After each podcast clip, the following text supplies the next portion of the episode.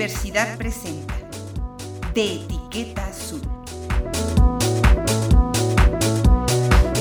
Un programa para despistados, distraídos y desmemoriados.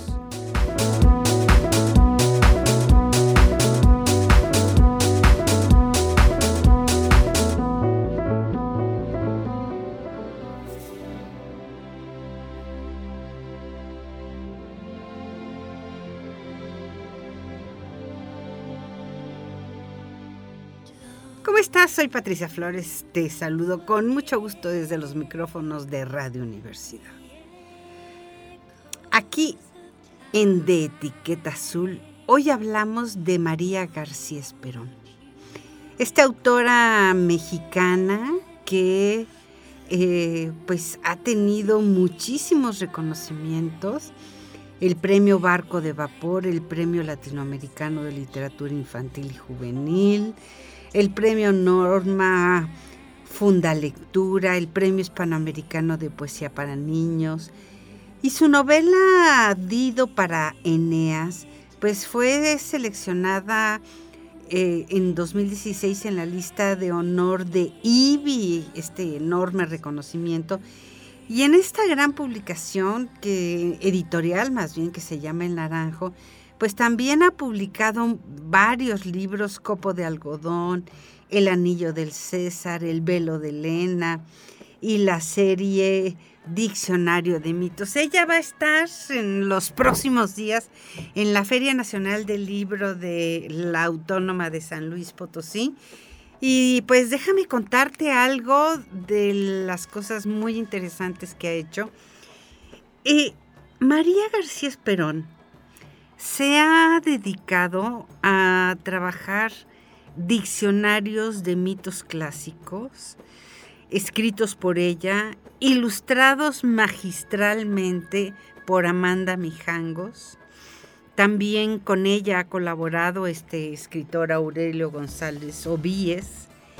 Tiene este diccionario que te platico de mitos clásicos. Tiene otro que es una preciosidad Diccionario de Mitos de Asia, también escrito por María e ilustrado también por Amanda Mijangos, ambos editados por El Naranjo. Y hay otra publicación, mira que no me traje, el Colegio Terranova me hizo favor de prestarme de su de su biblioteca muchos de los eh, libros que ha escrito María García Esperón. De verdad lo aprecio muchísimo. Y el tercer diccionario del que te voy a hablar es el Diccionario de Mitos de América. Pero ahí te va una probadita para que veas de qué se trata, lo que publica y lo que hace María García Esperón. Hablamos de Atlas hay un hombre gigantesco que sujeta el universo. Creo que se llama Atlas y que es el padre de los mapas. Hubo un tiempo terrible en que los dioses del Olimpo se enfrentaron a los titanes. Eran estos una raza de seres gigantescos de la que formaba parte el imponente de Atlas. Su cuerpo era azul y sus cabellos largos y sombríos. Conocía las profundidades del mar los misterios del cielo y poseía una fuerza incomparable. Con Zeus al frente, los olímpicos derrocaron a los titanes que fueron encadenados en las entrañas de la tierra en un lóbrego tártaro donde nunca penetra la luz. Zeus mandó que sacaran a Atlas del tártaro y lo desencadenaran el vencido titán apretó los puños y le dijo al Padre de los dioses, ¿y qué vas a hacer conmigo? El mundo está destruido, le contestó Zeus. El viejo cielo, después de la guerra que nos enfrentó, no puede mantenerse más por sí solo sobre nuestras cabezas.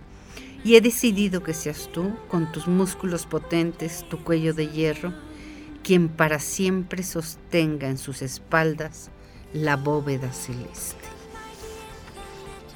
Atlas guardó silencio y fue conducido por el joven dios Hermes al norte de África, donde después de ascender una alta montaña, fue atado a dos columnas de metal que brillaban como el oro. De inmediato sintió sobre su espalda el inmenso peso del cielo. Suspiró y aceptó su suerte de titán vencido. Pasaron los años, o quizás los siglos, porque el tiempo de los dioses y las montañas se mide de otra manera. Un buen día llegó ante el titán un joven que dijo llamarse Heracles, héroe a quien en Roma conocieron como Hércules. Él, aunque había cumplido grandes empresas, necesitaba de su ayuda para conseguir tres manzanas de oro del jardín de Hespérides. Eran estas unas doradas doncellas, hijas de la noche y sobrinas de Atlas, que vivían cantando y solazándose en un jardín donde había un manzano que daba frutos de oro custodiado por un dragón serpiente de ojos mortíferos. Me han dicho, gran Atlas, le dijo Heracles, que solo tú eres capaz de arrancar esos frutos, pues en tiempos más felices para ti el dragón te obedecía como un perro faldero. Trofesco encargarme de sostener la bóveda celeste mientras viajas a Occidente al jardín que ningún mortal conoce. Descansarás un poco y yo tendré las manzanas que ansío.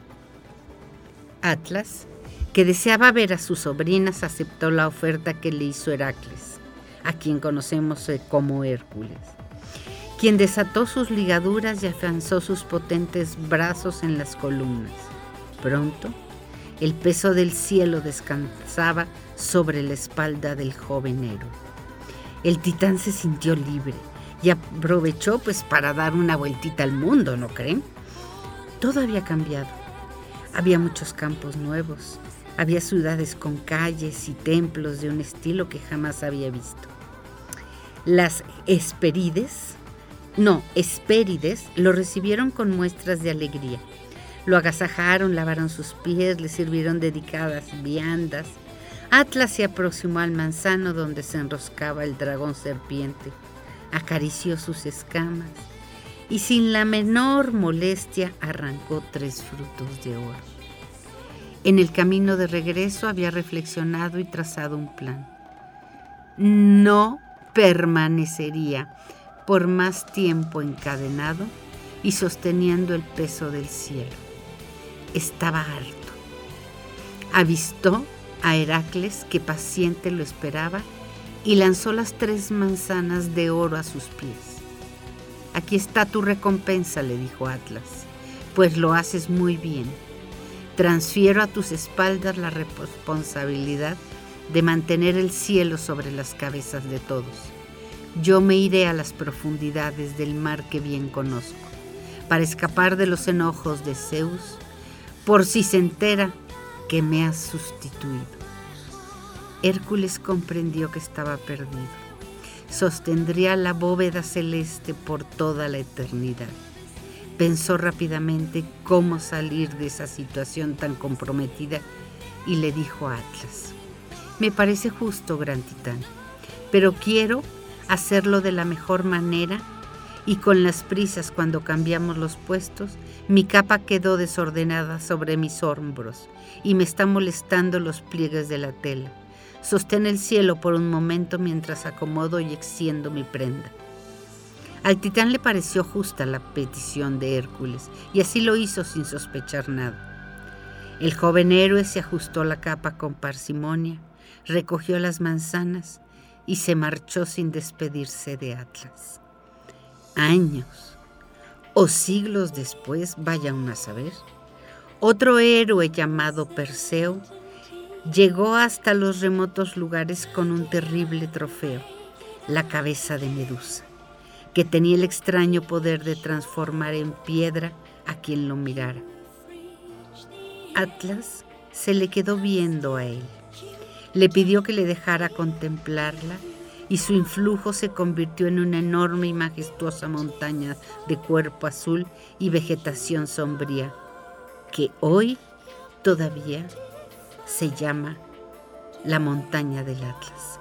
Y parece, y parece que sostiene el cielo. Esta es una de las historias que narra en el diccionario de mitos clásicos María García Esperón con Aurelio González Ovíes, un libro editado por El Naranjo. Ella se ha especializado en todo lo que tiene que ver con la construcción de los mitos griegos, asiáticos. Tiene un diccionario precioso sobre los mitos en América. Y alguna vez te pregunto, ¿alguna vez te has preguntado de dónde viene Baco?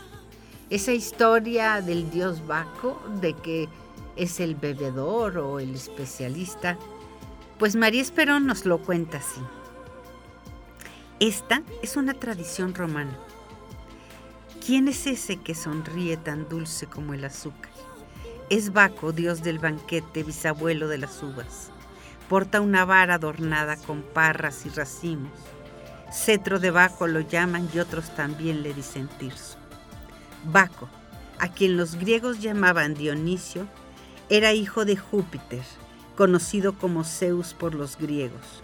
Su madre, la princesa Semele, había muerto al darlo a luz, por lo que el padre de los dioses llevó a su hijo a la India para que lo educaran las mejores ninfas y para que aprendiera todo lo relacionado con el cultivo de las uvas, con los más sabios maestros como el viejo Silvano y los bonachones sátiros que tienen patas de cabra y unos cuernecillos muy graciosos que se asoman entre los cabellos. También le enseñaron al niño Baco las propiedades de la hiedra, que son mágicas, pero le pidieron que siempre, siempre las mantuviera en secreto, lo que él cumplió. Cuando dejó de ser un niño pensó que debía de tener algo así como una varita mágica. Entre la hiedra en una rama y le gustó mucho el resultado. Desde entonces se le vio corriendo, caminando a través del bosque con su varita en la mano, a la que llamó Tirso. Como era muy simpático, las ninfas más jóvenes se reunieron para formar un grupo que lo siguiera y que lo apoyara en sus viajes, para difundir el cultivo de las uvas. Se llamaron las vacantes o seguidoras de Baco. En cierta ocasión, el viejo Silvano le regaló a Baco un carro. El joven abrazó agradecido a su ayo y le preguntó, ¿Y los caballos, maestro? ¿Cuáles caballos? le preguntó Silvano con una sonrisa traviesa. Este carro es tan mágico como tu tirso y no puede ser arrastrado por caballos, sino por... En ese momento, ¿quién sabe de dónde aparecieron dos majestuosas panteras, que lejos de mostrar ferocidad ante Baco, se lanzaron a sus pies y contentas aceptaron que las unciera al carro.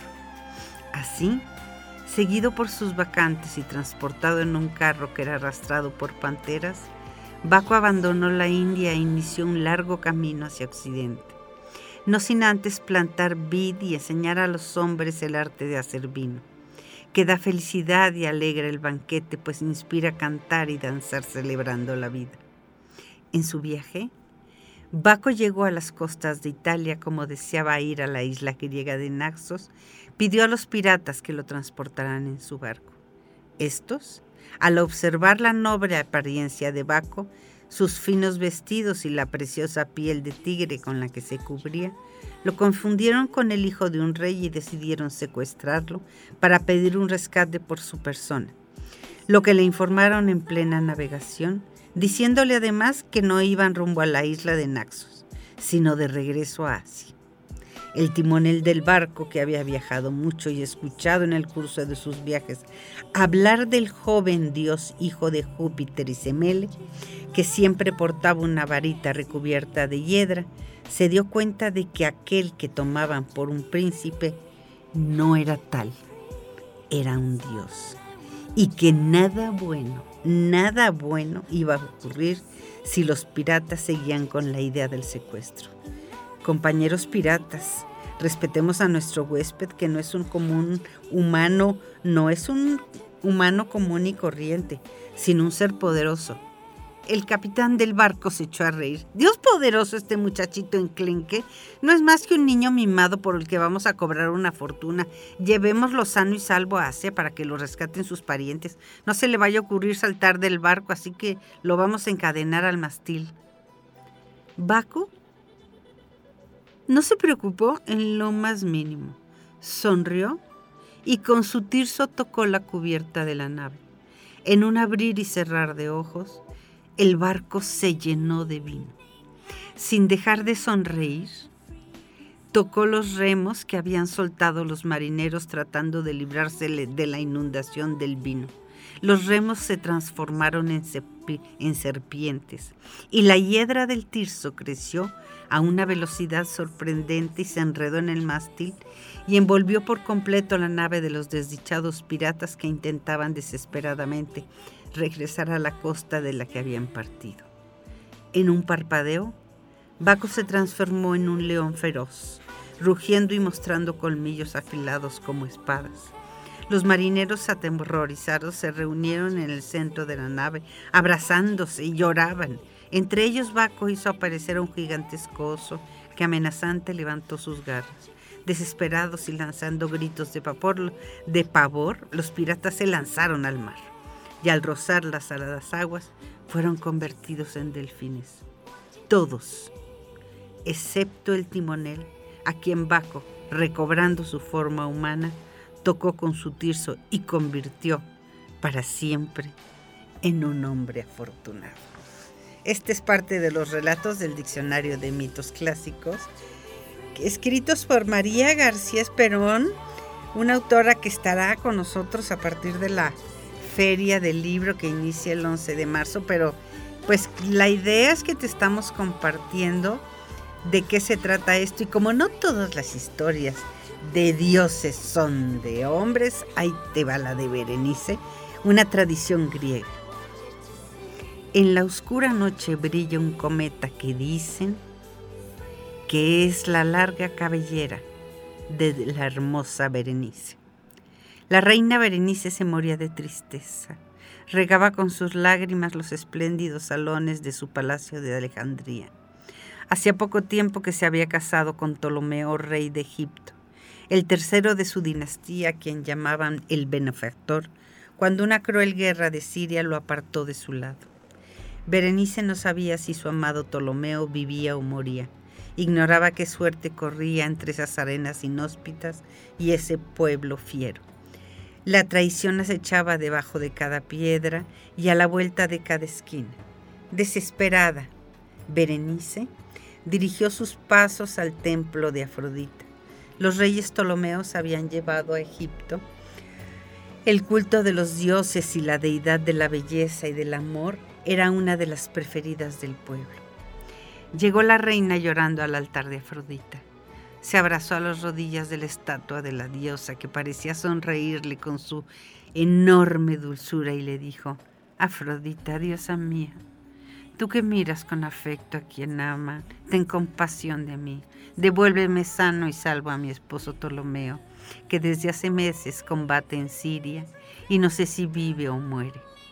A cambio te ofrezco en prenda, diosa de la hermosura, mi caballera, de la que todos dicen es un portento. De mi cuerpo es lo que más valoro y a ti te la ofrezco, pero por favor, protege a mi rey y tráelo de vuelta a casa.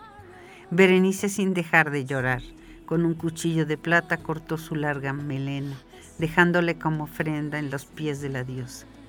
Al día siguiente se escucharon gozosos cuernos de guerra. Vítores se oyeron por las calles de Alejandría. El rey Ptolomeo, el benefactor, había regresado. Había derrotado a la traición y su victoria en Siria fortalecía la bella Alejandría, la ciudad del faro y de la biblioteca, el asombro del universo. Berenice envuelta, su cabeza en un velo azul, agradeció en su corazón a la diosa el don que le había hecho y corrió alborozada a recibir a su esposo. Cubriéndolo de besos le narró la historia de su cabellera. Ptolomeo, enternecido por el sacrificio de su esposa, quiso acudir al templo de Afrodita a, completar, a contemplar la espléndida melena, prenda sagrada en el altar de la diosa. Un sacerdote los recibió a la entrada con el rostro desencajado, arrodillándose ante Ptolomeo y Berenice y a punto de rompérsele la voz en un sollozo, dijo, la cabellera de la reina ha sido robada, el templo ha sido profanado por un ladrón, quizá por un adepto del dios egipcio de Serapis, que ha querido ofender con este robo a la diosa Afrodita. Encontraré a ese ladrón y pagará su crimen con la misma vida, dijo Ptolomeo lleno de rabia. Berenice se echó a llorar. Pensó que la vida mostraba las desgracias siempre más que las alegrías y que el gozo enorme de ver regresar a su esposo vivo había sido empañado con el robo. Esa misma tarde un anciano pidió audiencia con los reyes de palacio. Se llamaba Conón y aunque era originario de la isla de Samos, había elegido Alejandría para vivir porque en ella se veneraba la sabiduría. Había escrito siete libros sobre astronomía y se presentó ante los reyes cargado de rollos de papiro que eran portadores de complicados cálculos y de los que había dibujadas muchísimas estrellas. Sin perder el tiempo en caravanas y genuflexiones, los sabios son así. Conón dijo a los reyes anoche, como todas las noches, me encontraba observando las estrellas y en una porción del cielo para mí muy conocida, distinguí claramente una agrupación de astros que tienen la forma de una cabellera. De inmediato la dibujé aquí, en este papiro, porque me di cuenta que todas esas estrellas acababan de aparecer en el cielo prácticamente en ese momento. Por la mañana, en la biblioteca, uno de mis colegas me narró la historia del sacrificio hecho por la reina en el templo de Afrodita del regreso de nuestro rey y de la desaparición de la ofrenda para todos inexplicable, excepto para mí. Ptolomeo se levantó de su trono para observar mejor los papiros de Conón. ¿Quieres decir que esa nueva agrupación de estrellas que ha aparecido en el firmamento es? Sí, así, así dijo el anciano astrónomo. La cabeza de Berenice, la cabellera de Berenice y mañana mismo procederé a dibujar la nueva constelación en el gran globo celeste de la Biblioteca de Alejandría. La reina Berenice tocó sus cortos cabellos, resguardados por un velo azul, y premió al sabio con la más dulce, la más dulce de sus sonrisas. Pues es parte de este libro editado con una pasta dura editado por El Naranjo, escrito por María García Esperón, que cuenta eh, que es el diccionario de los mitos clásicos.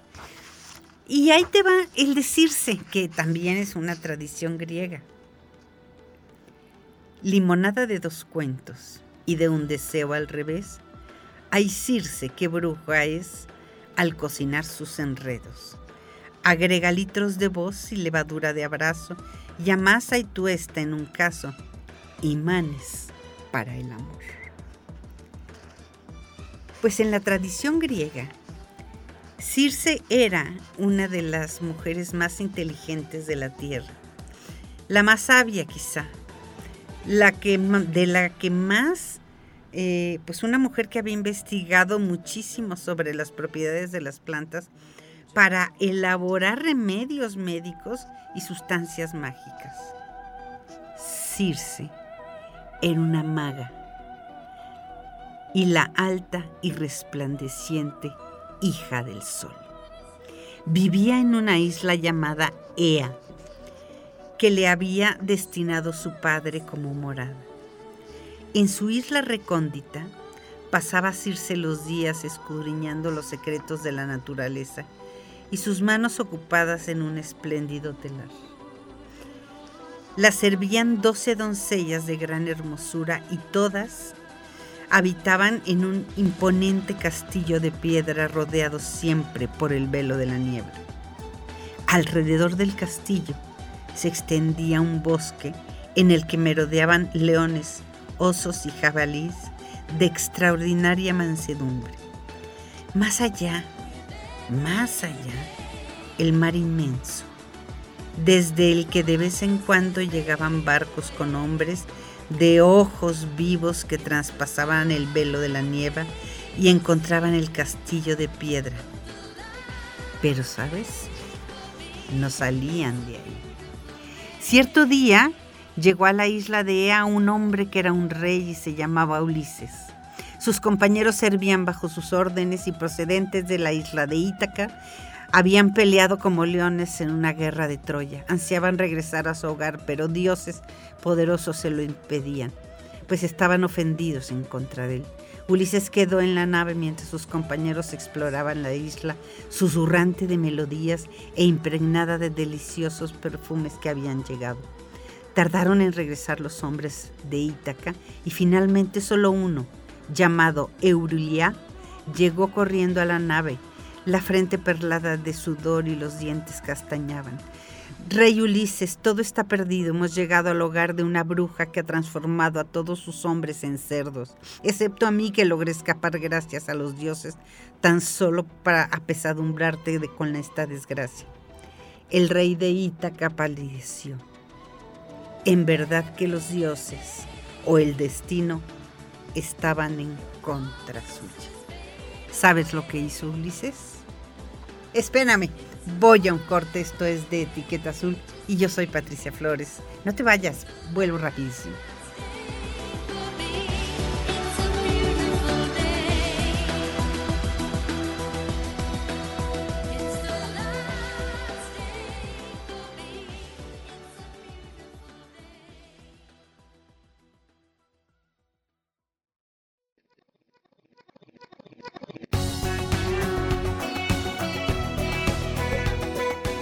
Esta es la historia de Circe, una de las mujeres más inteligentes de la Tierra, la más sabia quizá. Y vivía en un lugar, en una isla recóndita. Pero nadie, nadie podía estar cerca de ella. Así llegó el rey de Ítaca, Ulises, a esa isla, después de haber perdido a todos sus hombres. El rey de Ítaca palideció cuando se enteró que todos sus hombres habían sido convertidos en cerdos. Lucharía e intentaría rescatar a sus compañeros y así se lo dijo a su compañero, el único que quedaba vivo, pidiéndole que se quedara a resguardar la nave.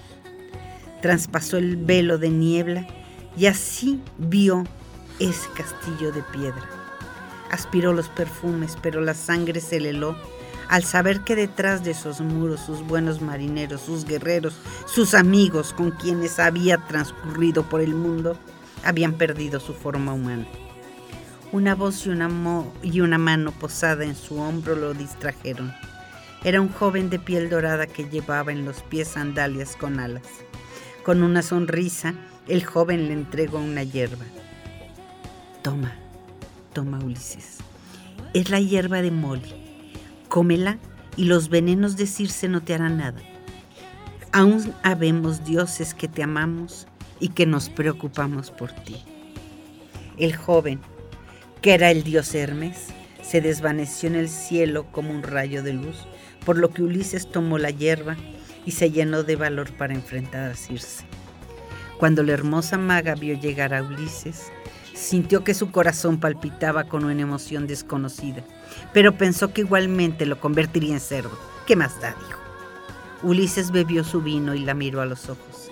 Ella supo que había sido derrotada por primera vez en la vida. Por ese que todavía continuaba siendo un hombre. El rey de Ítaca la amenazó con su espada y le ordenó que devolviera a sus hombres la forma humana. Y Circe, la hija del sol, la maga de los ojos rutilantes obedeció a Ulises y administró a los cerdos porciones que los convirtieron de nuevo en hombres. Hizo más, y a los leones, osos y mansos jabalís que vagaban en el bosque, los buscó y con palabras amables les dio de beber líquidos para que les restituyeran de nuevo su condición humana. La luz del sol penetró a través del velo de la niebla Alegres risas se escucharon a través de las paredes del castillo de piedra. El amor que había entrado en la vida de Circe con el valiente corazón de Ulises y durante un año entero los pedó junto con sus compañeros en la isla de Ea. Cuando llegó para el héroe el momento de partir, Circe le dio sabios consejos que le permitieron no solo salvar su vida, sino regresar a Ítaca, su patria madre. Estos, buenos, ahí están las historias de María García Esperón. ¿Quieres que te cuente la historia de Diana? Esta, ya sabes, estas historias que hemos escuchado durante toda la vida. Te voy a contar, no Diana, te voy a contar la historia de Fénix. Ahí te va. Esta es también una tradición griega que está publicada en este libro que se llama Diccionario de Mitos Clásicos, editado por El Naranjo y escrito por María García Esperón y Aurelio González Ovías y, e ilustrado espléndidamente por Amanda Mijangos. La belleza no se acaba, el ave fénix lo sabe, siempre guarda alguna chispa para que, para que nunca se apague. Su tamaño es el de un águila y sus plumas tienen todos los matices del naranja, el rojo y el amarillo. Su pico, sin ser metálico, tiene el color del oro, igual que sus patas. Lanza un graznido que pudiera decirse melodioso. Puede volar grandes distancias, pero prefiere para anidar las columnas de los viejos templos egipcios. Es el ave fénix y muy, muy pocos humanos lo han visto. Vive 500 años, pero esto no es lo más asombroso, ni siquiera que solo se alimente de gotas de incienso y que sus lágrimas curen todas las enfermedades y que tenga poder sobre el fuego, tanto como para encenderlo como para apagarlo. Lo más asombroso del ave fénix es que cuando siente que ha llegado la hora de su muerte, con su pico forma un nido de mirra y con un extraño poder le prende fuego. Los escasos testigos de la muerte del fénix dicen que el ambiente se inunda de aromas exquisitos y que se escuchan melodías tremendamente dulces. Cuando todo ardido y el humo y la ceniza de la combustión han sido dispersados por el viento, se escucha un poderoso aleteo. El fénix antiguo ha renacido de sus cenizas. El nuevo fénix, el joven y el espléndido, ha nacido. Por eso es posible decir que solamente ha habido un fénix desde el comienzo del mundo y que el primero trajo entre los griegos noticias del fénix fue el historiador Edoro, Hered, oh, ya me Herodoto, y que viajó por todas las tierras conocidas en aquellos tiempos y que en Egipto supo la historia del fénix. No pudo verlo, aunque hizo un viaje especial a la ciudad de Heliópolis, donde existía el rumor de que el fénix procedente de Arabia acudía a morir y a renacer. Unos sacerdotes ancianos y amables accedieron a mostrarle una pintura. Y muchos años después, ya anciano, el sabio Herodoto seguía soñando con encontrarse alguna vez, alguna vez, con el ave fénix. Y pues, ¿qué te parece que eh, vemos un poquito de, la historia de Flora? O este, esta es una tradición romana publicada en este libro de Diccionario de Mitos Clásicos. A Flora le gusta subirse a las flores y abril por abril todos los colores. Flora lleva un cesto con una grana y un polen y va custodiada por dos girasoles. El viento céfiro, en uno de sus vertiginosos viajes al oeste, cuando sopla suaves brisas y anuncia la primavera, descubrió en un jardín a una joven de impresionante belleza. Descendió planeando suavemente para mirarla más de cerca y sintió el que el corazón se le detenía. Por todos los vientos, dijo, qué mujer más hermosa. Espero que esté soltera, le declare mi amor y la lleve a vivir al más hermoso de los jardines del oeste. Al mismo tiempo, desde el norte venía volando un ventarrón de pelo en pecho y con una voz gruesa que también descubrió a la muchacha y se enamoró de ella. Era Bóreas, hermano de Céfiro, el viento del norte y del invierno. Los dos hermanos pusieron pie en tierra y se saludaron. A los pocos segundos ya se habían dado cuenta de sus respectivas intenciones, pero no era la primera vez que se enamoraban de la misma mujer. Así que dijeron, dejemos que ella escoja, susurró Céfiro cuando vio aproximarse a la muchacha. Ella estaba encantada de que dos vientos tan apuestos, tan opuestos, hubieran descendido a su jardín y se presentó con una deliciosa sonrisa. Mi nombre es Flora y me dedico a la jardinería, les dijo. Yo soy Céfiro, viento del oeste. Mi hermano mayor es el poderoso Bóreas, el viento del norte. Y como tenemos que seguir llevando brisas a todo el mundo, no perderemos tiempo, dijo Bóreas. Los dos hemos, nos hemos enamorado de ti y hemos llegado a un acuerdo. ¿Cuál? Escoge. ¿Que escoja qué? dijo ella. Perdona su rudeza, dulce Flora, le dijo Céfiro. Ambos aspiramos a tu mano y queremos que elijas entre los dos a tu futuro esposo. Flora se echó a reír y dijo, no lo haré yo, lo hará mi jardín, por mí. Los invito a recorrer los prados sembrados de árboles frutales. Por donde Céfiro pasaba, las frutas se cubrían de dulce rubor, y por donde pasaba Bóreas, el césped se congelaba y las ramas se quebraban. Flora dijo amablemente, pues no quería lastimar los sentimientos de nadie, pero el jardín ya elegido quién puede ser mi prometido, y es Éfiro. Boreas hizo un gesto de despedida, pues había comprendido que su lugar no estaba al lado de la primaveral Flora, y pensó que mejor haría en ir a cortejar a la reina de las nieves. Flora y Céfiro fueron felices por siempre en el hermoso jardín que el viento del oeste le regaló a su amada. Al, al soplo de sus brisas, Flora se puso todavía más bella y todos los días estrenaba un vestido diferente, bordado con flores y perfumado con los más deliciosos aromas de la naturaleza. Era tan hermoso el jardín de Flora en la tierra, gracias a las brisas y al amor de Céfiro, que los dioses del Olimpo sintieron curiosidad por conocerlo. La primera en hacer su visita pues, fue Juno, la esposa de Júpiter, reina de los dioses.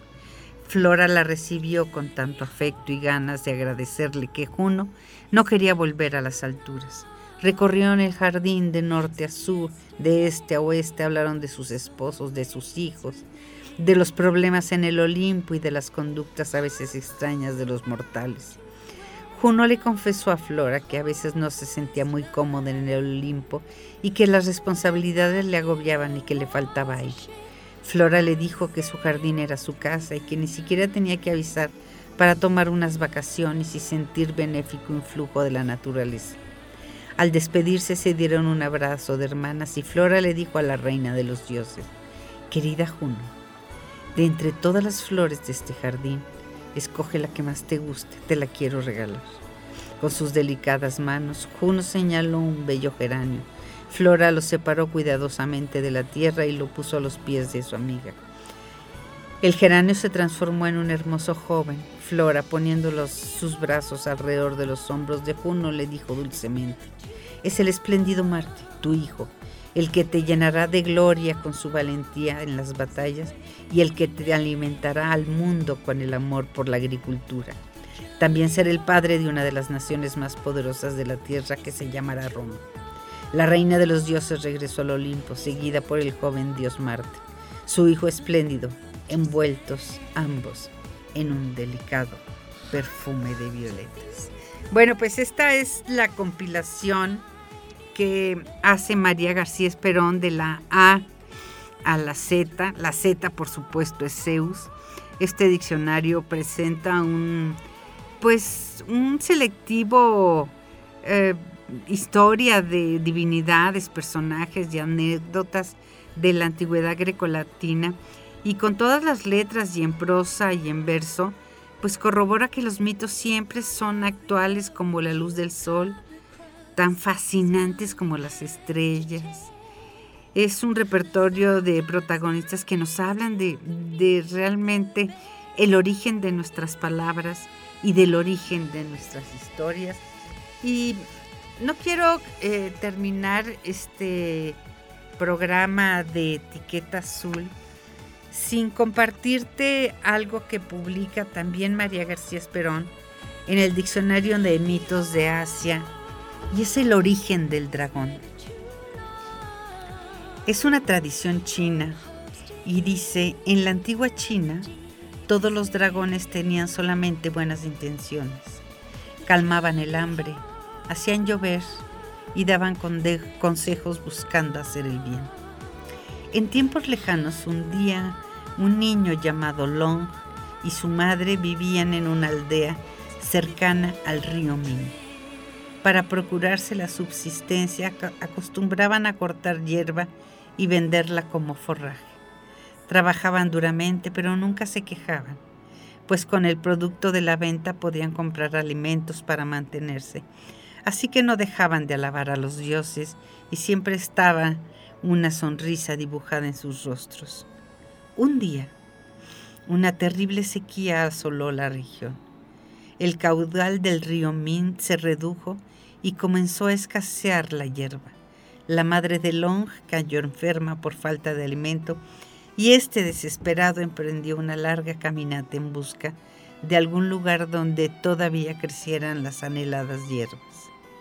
Casi al término del día, cuando el sol iniciaba su caso, Long encontró un sombreado paraje donde crecía, a diferencia de todos los demás pastos, crecía abundante hierba de un color esmeralda. Alborozado la cortó toda y emprendió el camino de regreso. La semana siguiente, cuando la vendió, en el mercado obtuvo más dinero que nunca y pudo comprar los alimentos y las medicinas que necesitaba su madre. No dudó en dirigirse al lejano lugar donde había cortado la hierba, pensando que tal vez en los alrededores podría repetir el afortunado hallazgo. Para su sorpresa, comprobó que el mismo sitio exacto donde había encontrado la jornada anterior la hierba, la hierba había vuelto a crecer mucho más bonita y jugosa que antes. Durante siete días, Long efectuó la larga y cansada caminata. Como le salieran ampollas en los pies, reflexionó que si arrancaba las hierbas desde las raíces y la trasplantaba en el terreno que había detrás de su casa, pues a lo mejor no tendría que caminar tanto. Excavó en la tierra para extraer las raíces y se topó con un objeto duro. Era una perla de bellísimo oriente y de gran tamaño que de inmediato atrajo su atención. La guardó en su bolsillo y regresó a su casa para continuar con el plan que había trazado. Lo primero que hizo fue mostrar la perla a su madre. Es muy hermosa, dijo la mujer que ya había sanado por completo de su enfermedad.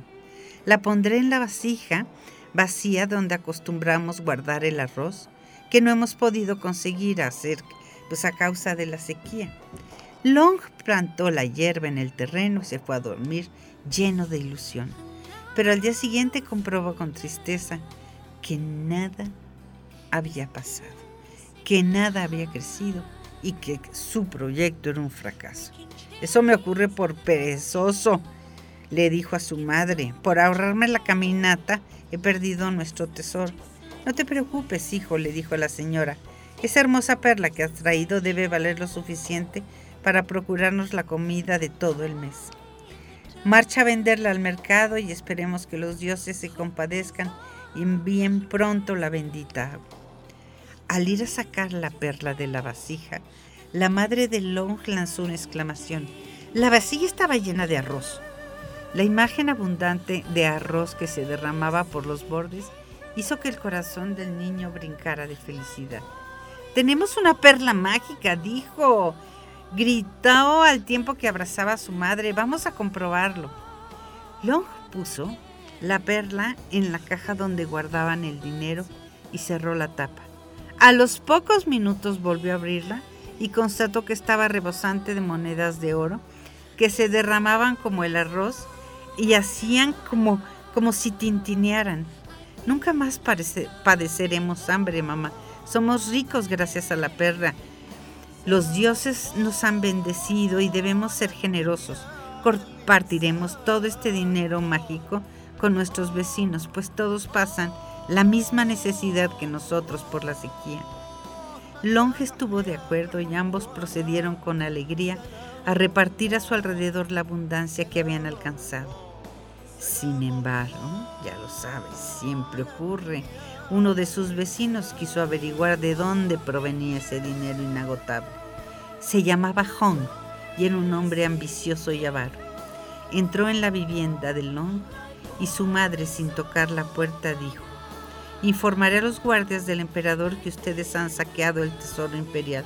No somos ladrones, dijo la madre.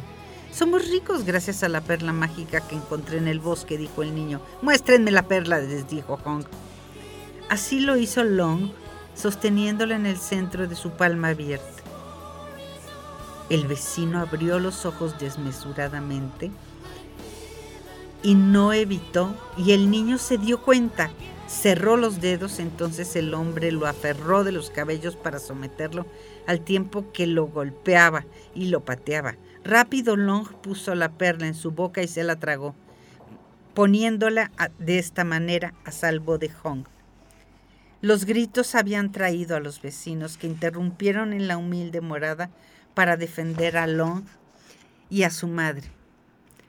Ataron las manos de Hong y se disponían a entregarlo a los guardias imperiales cuando el niño empezó a gritar desesperadamente, Agua, por favor, agua, siento un fuego en mi interior que me está devorando, me está quemando. Su madre se apresuró a llevarle una jarra llena de agua que Long bebió en un segundo sin que pudiera apagar su sed. Desesperado, salió corriendo, llegó al río Min, al que le lanzó, se, se lanzó al río con la boca abierta, bebiendo con avidez todo el caudal, ante los ojos asombrada de su madre y los vecinos. Un relámpago iluminó el cielo, seguido de la ronca voz del trueno. Los brazos de Long se transformaron en garras y su cuerpo se alargó hasta convertirse en un espléndido dragón dorado. La lluvia, la bendita lluvia, cayó esa noche acabando con la sequía y trayendo la prosperidad a la aldea. El hermoso dragón dorado, desde entonces, es guardián del río Min. Pues esta es una, eh, esta es una de las muchas historias de este libro bellísimo de eh, María García Esperón este que te acabo de narrar es el Diccionario de Mitos de Asia, donde pues con este diccionario la autora ha logrado viajar a Asia, Mesopotamia, Arabia, a China, la India, Japón, y encontró eh, animales maravillosos como el ave rock o personas que pueden transformarse en flores o ancianos sabios y valientes princesas dioses de muchos brazos, demonios terroríficos.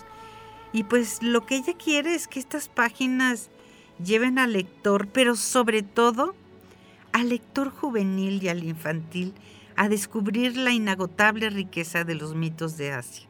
Es un libro pensado para niños y para jóvenes que te envuelven en el aroma del sándalo y que pues extienden bajo tus pies una mágica alfombra que te permite viajar hacia el oriente. El otro diccionario es el de eh, el diccionario de mitos de América, también de María Esperón, editado también por el Naranjo. Eh, y este de, los mitos de América es bien interesante. Eh, pues, por supuesto que trae la historia de la pero pues la idea es que desde la Tierra de Fuego a los grandes lagos, desde Alaska a las Antillas, a lo largo de los Andes y siguiendo el curso del río Amazonas, pues los mitos de América nos revelan pues un universo mágico lleno de enseñanzas todavía para nuestro tiempo. El texto inicia con la abuela araña de los Hopis al blanco de Samá de los mayas, este diccionario recorre los sueños y las leyendas de hombres y mujeres que han vivido en el suelo americano desde los remotos tiempos, desde el origen de los tiempos. Narraciones son narraciones que nos hablan de relámpagos, de huracanes, de diluvios y de muchas, muchas historias de amor, de la unión de las semillas con los dioses y los hombres, con los animales y las estrellas. En fin, este, que es parte de la colección de los clásicos del naranjo, es exactamente lo que te lleva a la sabiduría ancestral. Tres espléndidos libros, yo te los recomiendo muchísimo, los vas a poder encontrar en la feria del libro. Los tres están editados por el Naranjo. Si te entran las prisas, ya sabes que puedes entrar a la página de El Naranjo y adquirirlos si no tengan las, si no te alcanzan las prisas. El Naranjo va a estar presente, esta fantástica editorial va a estar presente en la Feria Nacional del Libro de esta universidad que se va a llevar a cabo del 11 de marzo al 19. Esto, esto fue de Etiqueta Azul. Yo soy Patricia Flores en la realización Lalo Carrillo y contigo nos encontramos la próxima semana, pues contando, contando otras historias.